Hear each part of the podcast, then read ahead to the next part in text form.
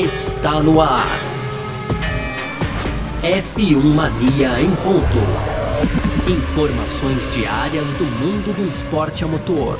A apresentação: Carlos Garcia e Gabriel Gavinelli.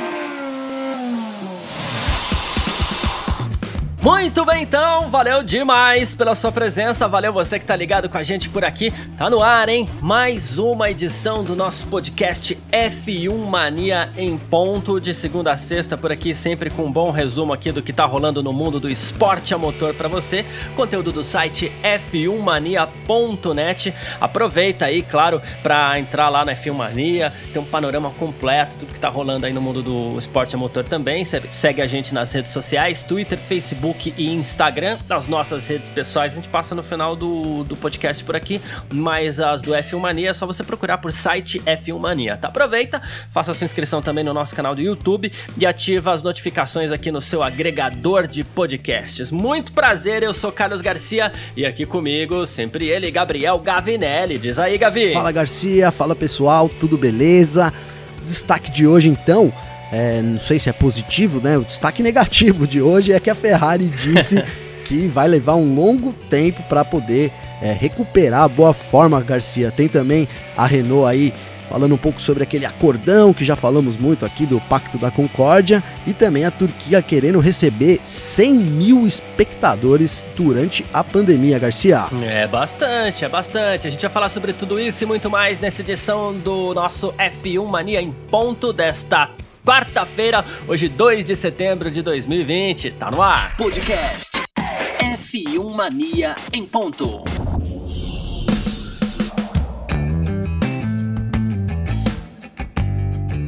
Começando então essa edição de hoje do nosso F1 Mania em ponto, hoje quarta-feira por aqui pra gente falar da Ferrari, assim que a gente vai começar, né? Que ele já começa trazendo a má, notícia, né?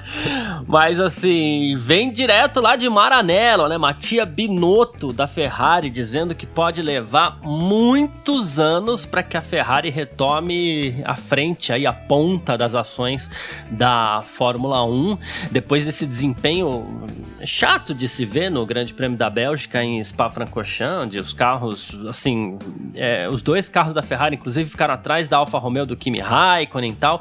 E o Binotto resolveu falar sobre isso essa semana. Ele falou, em primeiro lugar, toda a equipe é responsável, ele como chefe em primeiro lugar. É, ele, ele, evitou falar se ele é o homem certo ou não, né? Até porque ou ele é honesto ou ele acaba colocando a própria cabeça a prêmio. Mas enfim. É, aí ele falou assim: ah, quanto tempo vai demorar para recuperação? Acho que se a gente olhar para trás, né, pensando em ciclos de vitórias, são sempre muitos anos. Na Fórmula 1 a gente precisa de paciência paciência e de estabilidade. E aí ele fala do motor, né? Fala assim, o motor para esta temporada ele tá congelado, né? O desenvolvimento do motor, não há nada que a gente possa fazer, né? E ele falou assim, a gente tá trabalhando pro próximo ano, o motor tá progredindo bem no dinamômetro no momento, mas a gente sabe que as coisas não devem mudar muito para 2021 e talvez nem compense, aqui já são palavras minhas, né? Talvez nem compense mudar alguma coisa muito radicalmente para 2021, porque o desenvolvimento para 2022 vai ser pesado pesado com a mudança total no regulamento. Já se especulava, antes mesmo da pandemia tomar conta do mundo, aí, mudar tudo na Fórmula 1, já se especulava que a Ferrari estaria trabalhando pensando já no novo regulamento e que por isso abandonaria o desempenho para essa temporada. Só que agora a, a, a, punição, vamos dizer assim, vai ser por agora e também por 2021, já que os carros serão praticamente os mesmos. Mas eu te pergunto, Gavinelli, a, a gente tem essa mudança de regulamento de 2021 para 2022 por que estaria Binotto falando em muitos anos para que a Ferrari se recupere? Você vê, Garcia, a gente falou, falou sobre isso, né? Falamos sobre isso, então acho que ontem ou anteontem que eu disse aqui, falei, ó, fiquei pensando que talvez a Ferrari pudesse ter voltado lá no começo da era turbo híbrida. Talvez seja esse o caso realmente, né? Com essas palavras do Binotto aí, dá a entender talvez um pouco isso, que aquilo que a gente sabe. Então, é, primeiro o fluxo de combustível, foi proibido na, nos Estados Unidos, aí depois no Brasil, então o, o foi a, a, queima do óleo, isso estou falando de 2019, aí no fim do ano o motor foi considerado, é, não foi considerado ilegal, mas eles fizeram um acordo para que a Ferrari não usasse mais e começasse a ajudar a FIA a investigar até outras unidades de potência do grid que pudessem estar é, fora dos regulamentos, pudessem estar burlando alguma parte do regulamento. E essas informações, essa declaração do Binotto, muito sincera por sinal, né? Faltou apenas ele, ele dizer ali se ele achava que ele é o homem certo ou não para Ferrari, mas isso é óbvio. se eu respondesse, eu responderia que sim. É, acho que a gente acredita tem que acreditar no trabalho. A partir do momento que você não acredita no seu trabalho também, eu acho que é uma questão de você pedir as contas, não precisa nem ninguém te demitir. Eu acho que para mim isso faz sentido, mas ele foi honesto quando disse que a Ferrari então é, está muitos anos atrás do, do grid. E é isso. Para mim, a Ferrari voltou lá pro comecinho, no, claro que não, não, não na inauguração, mas assim, lá pro comecinho do desenvolvimento dos motores da era turbo híbrida, Garcia. Perfeito, é isso que está acontecendo mesmo. E, e, aí ele fala, né? Qual seria o plano? O plano, claro, é focar nas próximas temporadas, entender as fraquezas de hoje, que não são poucas, né? Porque a gente tem o caso da Ferrari aí, ah, basicamente andando para trás. Mas se eu estiver pensando em interpretar o que você está dizendo, é mais ou menos assim: o motor do ano passado foi deixado de lado, que foi o que você disse é, ontem, ontem, ontem também, não lembro. É, para relembrar ah, o, o, nosso amigo que está ouvindo aqui, o, o, F1 Mania em ponto, é basicamente como se a Ferrari tivesse voltado para uma das especificações antigas do seu motor, dessa era turbo híbrida, ou talvez até lá o começo, enquanto outras equipes passaram esse período todo desenvolvendo seus motores e por isso elas acabaram tendo tanta vantagem assim sobre a Ferrari, né? Basicamente é isso que você quer dizer. É né? isso que eu quero dizer. A gente pode usar de exemplo a Honda. Então a, gente, a Honda entrou depois e, e sofreu muito para poder se colocar é, de volta a ser, inclusive, competitiva. Primeiro, primeiro ela foi competitiva para depois então conseguir vencer. E isso foi um período longo e eu vejo a Ferrari agora meio que nessa mesma situação. Ela reteve que foi obrigada a, a abrir mão aí do projeto para não sofrer uma punição maior, e, e, isso retornou várias atualizações atrás. E, e, o grande problema é que as equipes não estão congeladas no desenvolvimento, todas. As equipes ainda continuam trabalhando em. Falamos aí ontem de, nos pequenos que podem ser grandes detalhes, né? Então as equipes continuam Isso. trabalhando nisso e, e, seguem em evolução. Então a Mercedes segue em evolução e a Ferrari segue em evolução. Mas é, a discrepância ficou tão grande que só há muitos anos e no caso a gente não tem mais muitos anos dessa era, né? A gente vai mudar, então é isso. 2020, 2021 para Ferrari vai ser um ano terrível, um ano descartado e talvez, quem sabe, eles já consigam alguma coisa para 2022, porque aí volta a ter a chance, nova, todo mundo volta a ter uma mesma chance, digamos assim. Então acho que é, é nisso que a Ferrari já está inclusive apostando, viu, Garcia? É, e uma coisa é você trabalhar para desenvolver, outra coisa é você trabalhar para corrigir problemas, né? Você fica praticamente parado só tentando corrigir uh, aquilo que deu de errado. Mas uma coisa curiosa aqui, o, e tudo isso aconteceu porque no ano passado, de repente, a Ferrari tirou da cartola um desempenho, assim, os carros em pistas velozes eram muito superiores. A gente tem o caso do Grande Prêmio de, da Itália próprio Grande Prêmio da Itália do ano passado, vencido pelo Charles Leclerc, que, onde o, o, Hamilton ficou na bota dele e não conseguiu, porque de reta a Ferrari disparava, assim, não tinha, não tinha DRS que fizesse o Hamilton acompanhar o Leclerc. E aí, uh, refletindo sobre tudo isso, o Toto Wolff da Mercedes, né, ele falou assim que, claro, a Ferrari é uma marca é, espetacular e pessoas fantásticas estão lá construindo esses carros e tal, mas ele falou que chegou a perder algumas pessoas na fábrica é, por problemas de saúde, né? É, nessa de, de tentar trabalhar, trabalhar, trabalhar, trabalhar para ver se, se, se eles acompanhavam a Ferrari, para ver se eles conseguiam encontrar o que estava acontecendo para que eles pudessem de repente alcançar aquilo que a Ferrari estava conseguindo. Então, né? então, assim, você vê como a coisa é, foi maluca, não, assim, foi porque maluco. a Mercedes ela vem, ela vem dominando as ações na Fórmula 1 e de repente a Ferrari do nada é, é ela cresceu tanto que ela deixou todo mundo descontrolado. É, uma, assim, é aquela né? cobrança hierárquica, né? Então eu imagino que os poderosos lá da Mercedes pressionaram os engenheiros do ponto assim, ó, se a gente investe a mesma grana, talvez mais, a gente tem o mesmo número de funcionários, a gente tem a mesma cap, capacitação técnica, então por que, que a gente está atrás tanto assim? Vocês precisam trabalhar, se vocês trabalham 10 horas, trabalhem 20, né? Trabalhem de final de é. semana, não sei, se virem. Vocês precisam entregar esse resultado.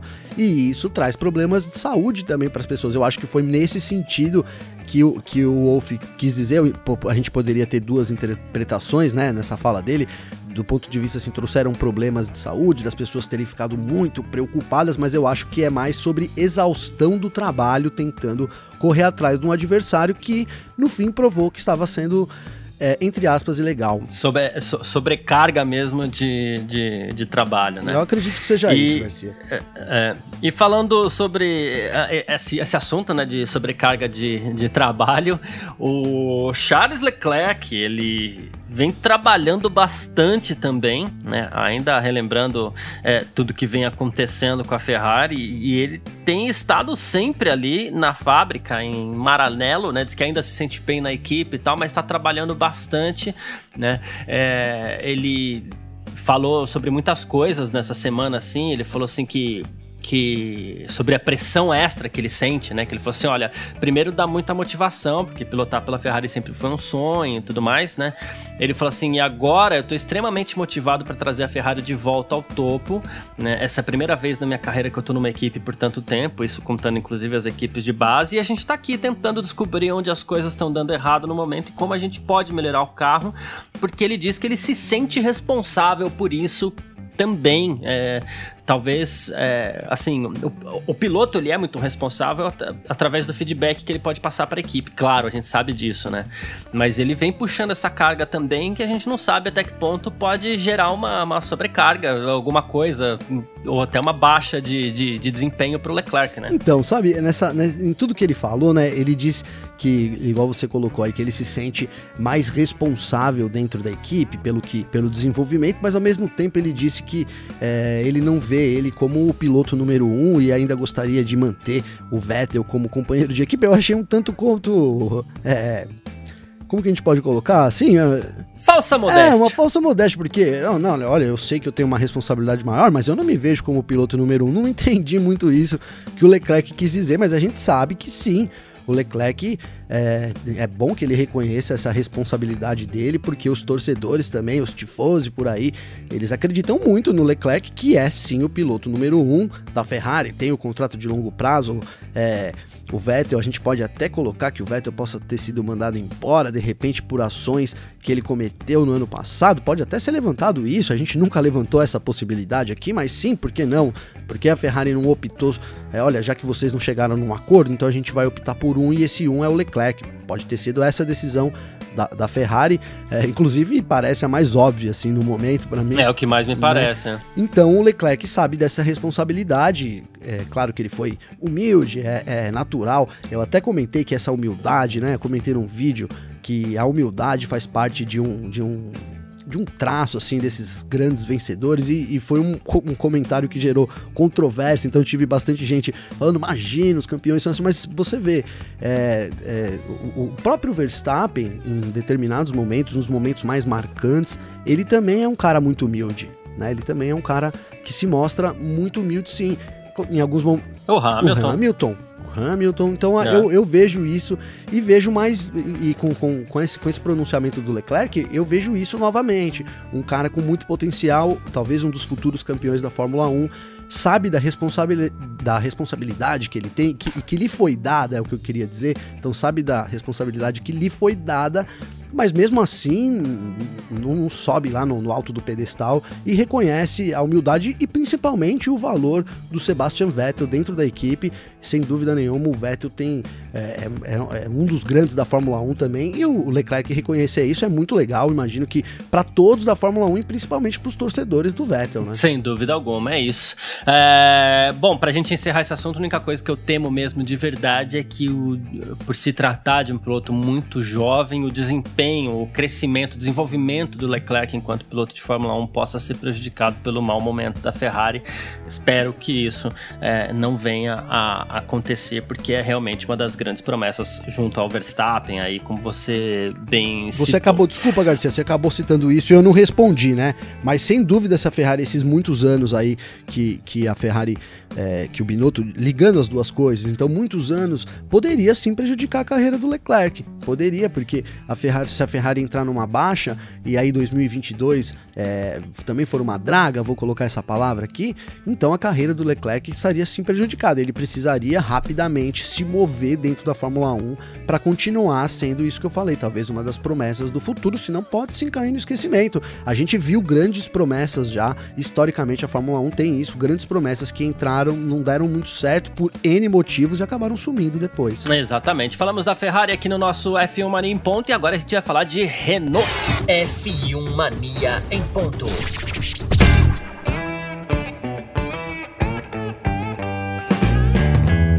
Bom, e o papo agora é a equipe francesa, né? A Renault, uma das equipes de fábrica do grid da Fórmula 1 nessa temporada 2020. A Renault que foi uma das protagonistas, porque não no Grande Prêmio da Bélgica, com o Daniel Ricciardo na quarta posição e o Esteban Ocon em quinto lugar. Foi um bom desempenho da Renault. Faz um tempo que a gente não vê a Renault é, andando assim. Mas a Renault também foi protagonista em determinados momentos dessa temporada pelo recurso que ela impetrou contra a Racing Point, no caso dos dutos de freio, no caso das cópias, né, que das eventuais cópias aí que a Racing Point teria feito do carro do ano passado da, da Mercedes. Então, o que acontece? A Racing Point recebeu uma penalidade, 400 mil euros, e perdeu 15 pontos no campeonato de construtores por esta cópia, vamos dizer assim. E a Renault, primeiro, ela resolveu apresentar um recurso depois ela desistiu desse recurso contra a Racing Point. E segundo o jornal Corriere della Sera, o italiano, a Renault teria desistido desse recurso em relação a essa penalidade é, por um, digamos assim, um acordo que teria sido feito com a equipe Mercedes, né? Porque para Mercedes não seria muito legal que, que, que que, que isso continuasse. E segundo a Renault, gostaria de ganhar algo com isso. Em compensação, a Renault teria recebido informações secretas sobre a Mercedes, uma coisa. É maluco, hein? Confusa, é, né? É. Então, não, vou, vou, já vou emendar aqui. A gente falou muito e vou falar de novo daquele das reuniões do Zoom e parece que elas são mais intensas do que a gente mais possa, quentes, né? É. É, são hot, né? hot talks entre os dois porque o, o negócio realmente esquentou. Assim, vale, vale ressaltar antes que o, o Correio de la Serra, ele acerta e erra né? Tem, tem, tem alguns meios que, sim, claro, sim. todo mundo acerta e erra, mas eu quero dizer assim, há uma boa proporção de acertos e uma boa proporção de erros quando eles cravam a informação. Então é uma informação que pode ter 50% de chance de ser verdade, como pode ser 50% de chance de ser mentira. Praticamente isso. Mas se ela for verdade, e aí se você gosta de teorias das conspirações, eu não gosto, viu, Garcia? Mas às vezes eu traço umas, mas eu não gosto muito, não. Apesar de parecer às vezes que eu gosto. Mas assim, aí faz todo sentido. Né? E aí ainda diz, né? Na, na, a gente pode já colocar isso, diz também é, na postagem, na, no, no, relato então do, do Corriere, que é, do nada o, o, Daniel Ricardo e o Esteban Ocon, Ocon de repente surgiram de novo no grid e isso pode ter sido essa dica, então seria uma dica mais ou menos assim, uma configuração, né? Porque não é nenhuma dica de de peça, vamos colocar que seria assim, olha, vocês, vocês já viram aquele botãozinho que está escondido atrás, sabe alguma coisa assim no sol? Porque como puxa o fio é, vermelho, olha, né? então, é isso, você está ligando o vermelho no verde, inverte, faz uma emenda entre os Não sei, porque só pode ser alguma dica assim para ter feito um, um resultado é, de, um, de uma hora para outra, né? A Renault ter, ter feito isso e, e, na verdade não foi nem de uma hora para outra, porque a Renault já terminou em quarto e quinto esse ano também, né, Garcia? É muito bom a gente lembrar Sim. disso. É, ela teve alguma algum tá, tá oscilando ainda, mas ela já teve, já chegou nesse lugar de novo. É, então, então não sei, fico na dúvida, mas assim, se, se, se realmente é, a Mercedes começar a ceder isso daí, a gente sabe que não para, né? Esse lance de extor, porque pareceu um tanto quanto extorsão essa, essa notícia, né? Tipo, a, Mercedes, a Renault foi lá, falou: olha, ou vocês fazem isso ou não, ou vocês me dão esses dados. É, extorquiu os dados da Mercedes. Então, se a Mercedes cair nessa onda de, de, extor, de ser extorquida aí pelas outras equipes, daqui um tempo ela é, bom, também a gente tá acabando essa era aí, quem sabe ela não esteja ganhando algum trunfo aí, sabe que vai estar tá lá na frente. Mas enfim, é, é. abre um, um, prognóstico muito complicado. A gente tá brincando aqui, na maioria do meu comentário foi brincando, mas abre, abre sim um prognóstico muito preocupante para a Fórmula 1 se isso for verdade. Até porque é fato que a gente sabe aqui a, a coisa caminha para estourar nas costas da Mercedes caso esse processo não se encerre o quanto antes, né? A gente sabe que, por exemplo, a Ferrari mesmo ainda não retirou o recurso, a gente não sabe até onde vai, mas caso esse processo caminhe, as coisas podem estourar ainda nas costas da, da Mercedes, então é, nos manteremos de olho ainda. Com certeza, com certeza. Tem que, a gente tem que ficar atento porque é, essa é um caso que não foi encerrado ainda. Então a Renault, a Renault obteve os dados, mas a Ferrari ainda está esperando os delas. É bom a gente avisar o Wolf lá, viu, Garcia? Exatamente. E olha só, e o Fernando Alonso já vai começar a trabalhar com, com, com a Renault também, viu? É, ele que já disputou as 500 milhas de Indianápolis aí, que era o que ele gostaria de ter feito. Dessa vez não, não, não foi lá muito bem, né? Pra, nesse, nesse objetivo que ele tem de conquistar a tríplice coroa aí. E ele falou assim: olha, agora nesse segundo semestre eu quero recarregar minhas baterias e voltar antes de voltar para a Fórmula 1. Mas assim, provavelmente já estarei trabalhando para a Renault em Imola e Abu Dhabi, né? Ele falou assim: também vou trabalhar no simulador. É, a gente não sabe ficou um pouco no ar aqui, né? Dá a entender até que ele poderia de repente ir para a pista em Imola, que é uma pista que inclusive ele conhece, já venceu lá. Mas é, tá de olho aí já o Alonso já se aproximando com a Renault, né? Então, a gente falou isso, né, Garcia, também. Outra coisa que a gente falou, porque o Ocon, o, desculpa, o Ricardo já tem assinatura com a McLaren para o ano que vem. É, agora, ainda mais com essas, esses acordos secretos aí pintando, ele vai cada vez mais saber dos dados da Renault e, e isso não é interessante para para a equipe francesa que luta diretamente com a McLaren ali pela, pela briga do, do quarto, é, terceiro lugar até esse ano, então, né? Esse ano a gente, na verdade, a gente diz quarto ano pensando no ano passado, mas é, Ferrari, é, Mercedes e Red Bull. Atrás deles hoje é a McLaren. Então a briga, a Ferrari tá lá para trás. Exato. A briga tá aí pelo terceiro lugar realmente. E, e, e esses e, e, o Ricardo, quanto mais tempo ele permanecer na equipe e, a equipe seguir no desenvolvimento, seguir fazendo as coisas, mais informação ele vai ter é, lá na frente.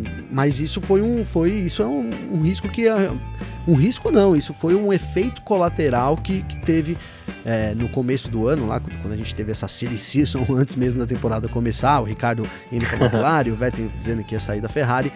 Mas eu, eu vejo até sentido nisso, viu, Garcia? Se o, o Ricardo deixasse o assento aí nos treinos, é, principalmente não em todos, claro, porque a Renault ainda tá nessa briga, como a gente diz, então é muito importante que o Ricardo esteja lá ativamente na frente, ele que é o maior responsável pela pontuação da Renault até agora na temporada, né? Exato. né? Então é, mas sim, faz sentido a gente ver um, um, um Renault, ver um Alonso assumindo a Renault para já ir se acostumando e vir com tudo no ano que vem. Perfeito, é isso. Seria já interessante a gente adiantar essa participação do Fernando Alonso aí já nessa temporada.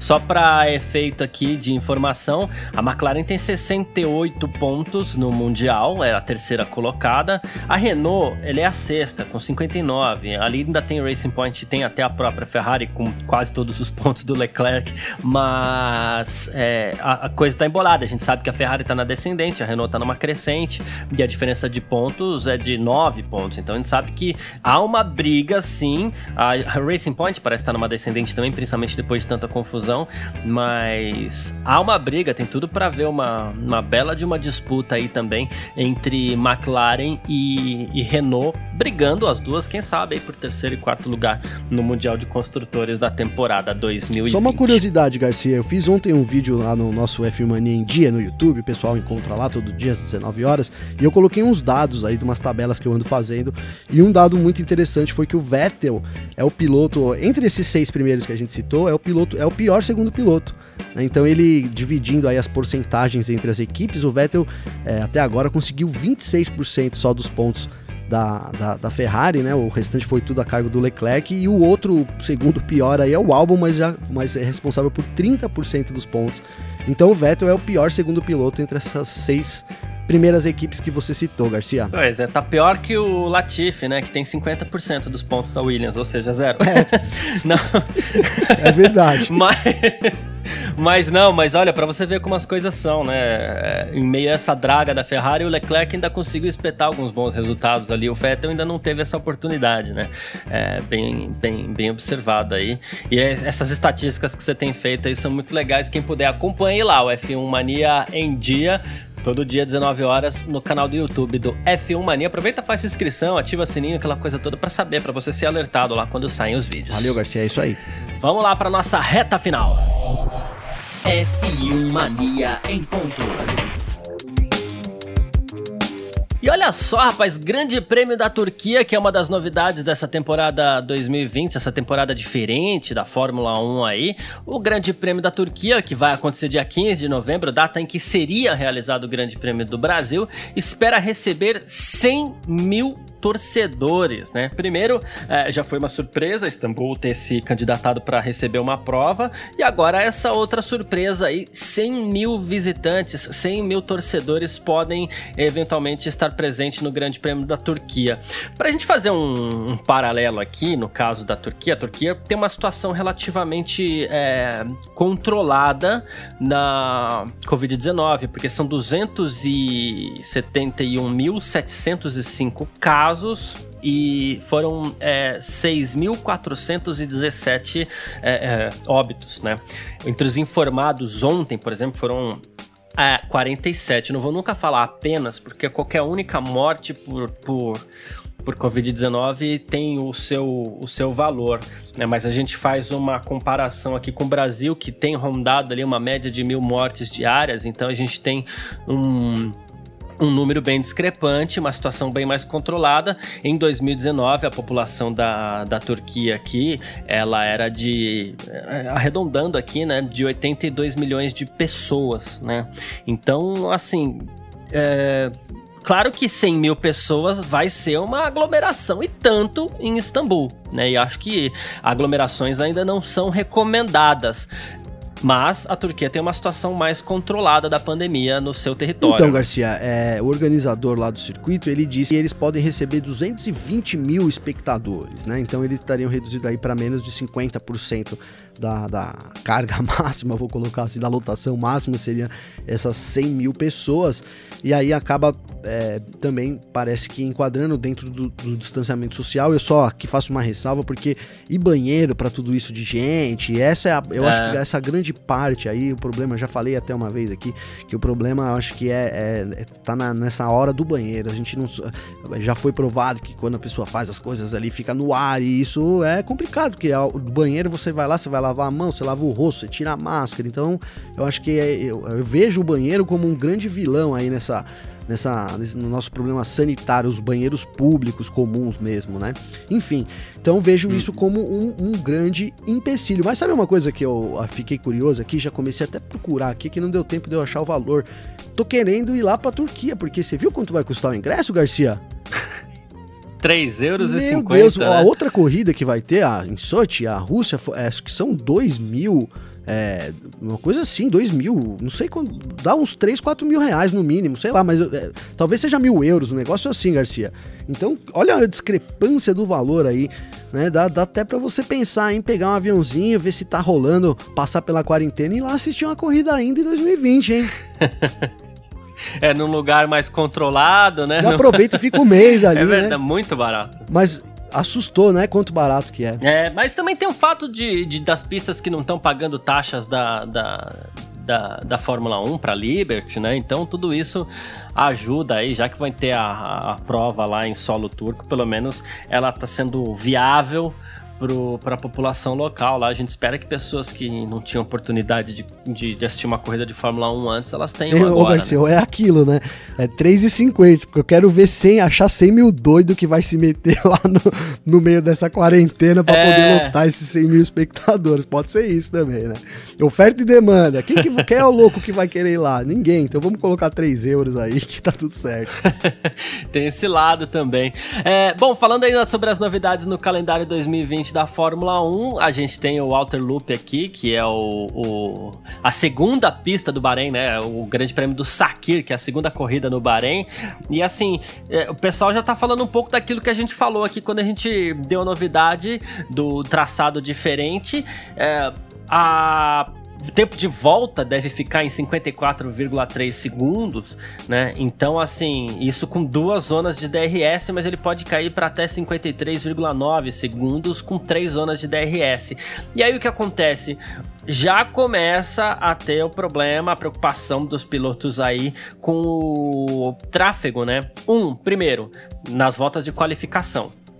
Vai ser difícil fugir desse problema na, na, qualificação. Ali, finalzinho de Q2, então, até final do Q1 vai ser um pesadelo, né? E da corrida também, né? A gente até brincou aqui quantas voltas a, os carros equipados com motor Ferrari não vão levar das Mercedes, né? Porque com uma volta tão curta, tempo de volta tão rápido e tanta velocidade, tantas retas assim, a gente vai ter muita volta aí para os carros da, da, da, da, Ferrari. Mas, assim, o tráfego já é a primeira das preocupações para o Outer Loop. A gente espera que seja uma preocupação no, no, sentido de dificuldade, mas não exatamente cause problemas, porque eu gostaria de ver o Walter Loop. Nem vi a corrida lá ainda, mas eu gostaria de ver o Walter Loop na Fórmula 1 aí mais algumas vezes. É, parece ser uma corrida muito interessante, muito diferente do que a gente está é, acostumado em todos esses anos de Fórmula 1. Essa, essa corrida em menos de um minuto, claro, não tá longe de ser um oval, mas é ali, né? São várias retas juntas. É, misturadas com poucas curvas, então vai ser muito interessante a gente ver é, essa corrida totalmente diferente, totalmente atípica, mas aí já, claro, essa, essa preocupação é uma preocupação que, que eu até não vou colocar aqui como sabe chama, quando falaram da corrida eu já pensei nisso na hora, né, Garcia? Pô, a gente vai ter uma volta de e como é que vai ser essa liberação dos pilotos, né? É, quanto tempo é. eles vão deixar para cada um e aí não, isso vai dar mais do que uma volta? Enfim, eu já tinha pensado nisso e é uma preocupação, mas eu acho que é uma preocupação, digamos que legal, as equipes vão ter que é, se virar ali, de repente sair mais próximos um do outro, é, não deixar tanto espaço, ou então vão, vão, a gente vai ver uma briga também para ver quem sai primeiro, pode ser, já que a gente tem visto aí o pessoal fica enrolando pra caramba, né? Começa o Q2, fica lá, 2, 3, 4 minutos antes de ir. Então, de repente seja uma coisa que vai mudar até a, a de repente não, com certeza vai ter que as equipes vão ter que mudar a abordagem do final de semana, sem dúvida nenhuma, é. Garcia. E vejo isso como um ponto interessante. É, e vai ter aquela história também, na Red Bull, por exemplo, vai ter Albon saindo na frente do Verstappen para dar vácuo, só que ao mesmo tempo esse vácuo não vai durar muito tempo, então pode ser que eles fiquem trocando vácuo, vão ter três oportunidades para isso pelo menos, vai ser diferente, vai ser Sim. bem diferente. O que, me, o que me chamou muita atenção aqui foi o, o Grosjean, porque o Grosjean ele tá muito descontente com a escolha do Alter, do, do Alter Loop para o Grande Prêmio do Saquer. E ele falou assim: é que é o seguinte, quando você tá no final do grid, você tem que deixar a Mercedes passar. Aí vem outros carros atrás de você. Você tem que deixar esses carros passar também. Com uma pista tão curta, depois que você deixar esses carros passarem também, a Mercedes vai estar atrás de você novamente. Ele falou que isso vai dar um problema, né? Então, inclusive, ele falou que ele pretende se sentar com o, a Associação de Pilotos aí para fazer uma proposta para a Fórmula 1 de manter a, o Grande Prêmio do Saqueiro no, no traçado normal. Ô, você já veio. Fala aí, fala você. É, a, a a gente já, já anda na bronca com você aí. Se você fizer isso, a gente só vai piorar a sua situação. pois é, cara. da lista de dispensa. De, de, não sei, depois da lista de dispensa, qual é a lista, Garcia? Sei lá, demissão sumária, não sei. Porque, meu, ele já tá na dispensa, ele quer ir mais para onde? Pois é, choradeira, vamos correr todo mundo lá, vamos ver como é que é. Mas o Grosjean tem um quê de razão no que ele disse dessa vez, viu, Garcia? Tem, tem. Mas, mas mesmo assim tem, mas tem ainda razão. assim a gente quer ver, é. Isso.